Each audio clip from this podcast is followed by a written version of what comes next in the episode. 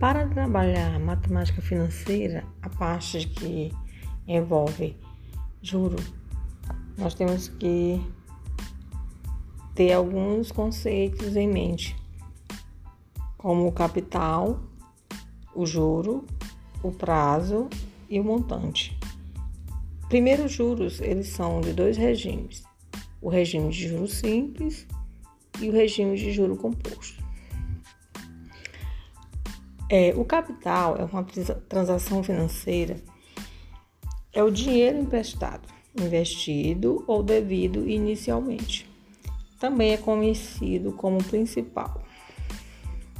O juro é o aluguel que se paga ou se recebe pelo dinheiro emprestado ou aplicado. A taxa de juros é a taxa em porcentagem que se paga ou se recebe pelo aluguel do dinheiro.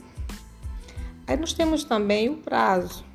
O prazo é o tempo que decorre desde o início até o final de uma operação financeira. O prazo pode ser em dias, meses ou anos. É, o montante é a soma do capital com os juros.